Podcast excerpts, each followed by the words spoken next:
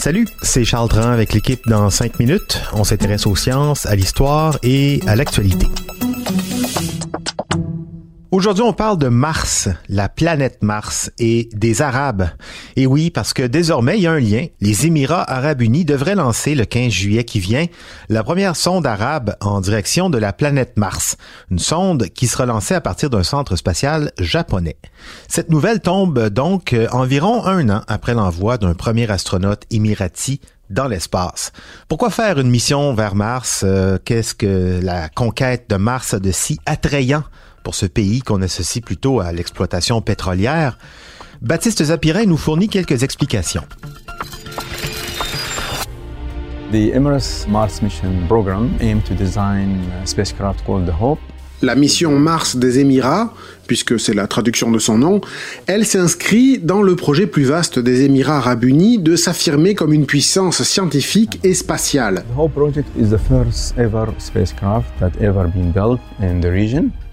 Le pétrole est là, mais euh, il n'y en a pas pour très longtemps et euh, ça n'est pas très tendance.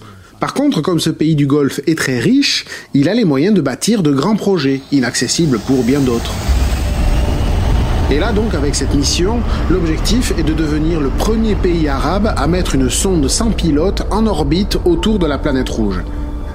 Cette sonde, elle s'appellera Hope, le mot anglais pour espoir.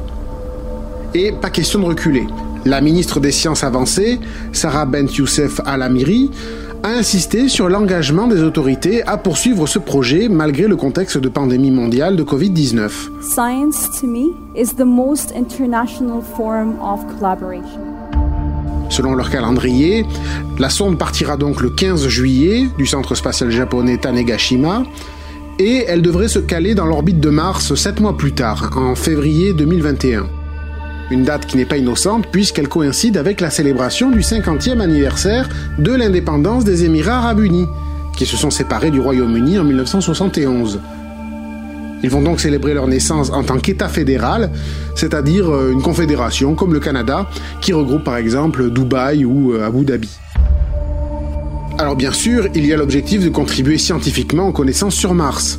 Cette sonde de 2500 kg, elle aura pour mission d'étudier l'atmosphère de la planète rouge, l'évolution de la météo dans une journée, les rapports entre le climat actuel et celui d'il y a longtemps.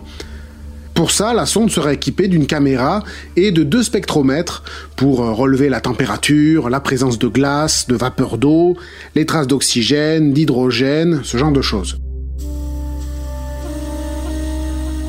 Mais évidemment, les Émirats arabes unis veulent aussi se servir de cet exploit pour s'imposer à la face du monde comme une grande puissance.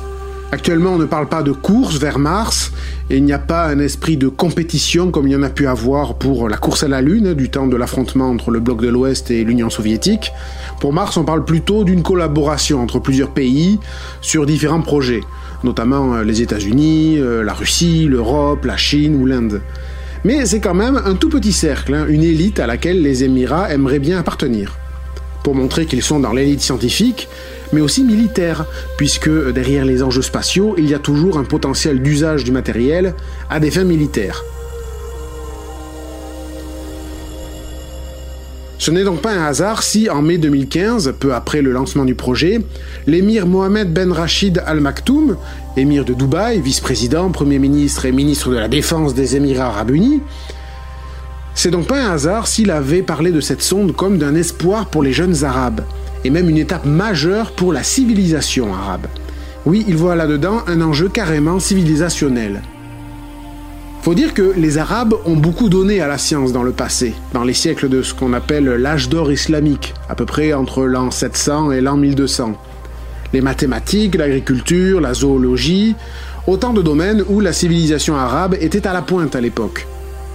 Ce sont eux qui ont inventé l'astrolabe, cet instrument qui permet d'observer la hauteur des étoiles pour déterminer la latitude d'un lieu. Leurs chirurgiens étaient des pionniers, et aujourd'hui, les Émirats arabes unis veulent recoller au peloton de tête. Il faut dire que la réputation des Émirats est encore à construire. Quand le projet de sonde martienne a été annoncé en 2015, beaucoup ont tiqué. Voilà encore un mirage créé par des pétrodollars. L'argent n'achète pas le temps nécessaire à monter un tel chantier. Ça, c'est le genre de choses qu'on pouvait entendre à l'époque. Mais cinq ans plus tard, le pari semble tenu. Alors pour l'instant.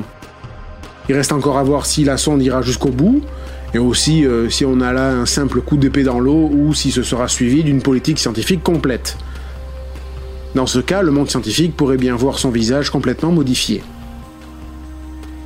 Ouais, et d'autant que les Émiratis ne manquent pas d'ambition, euh, on dirait, ils envisagent aussi de construire dans le désert une cité des sciences pour créer les conditions de vie sur Mars en prévision de l'établissement d'une colonie humaine sur la planète rouge d'ici 2117, donc euh, un peu moins de 100 ans. Ils y testeront plusieurs technologies pour apprendre à bien gérer l'approvisionnement en eau, en nourriture et en énergie. Beaucoup de recherches aussi sur l'impression 3D avec des matériaux locaux martiens dans le but de construire les bâtiments de cette colonie humaine sur Mars. Merci beaucoup, Baptiste Zapirin. C'était en cinq minutes.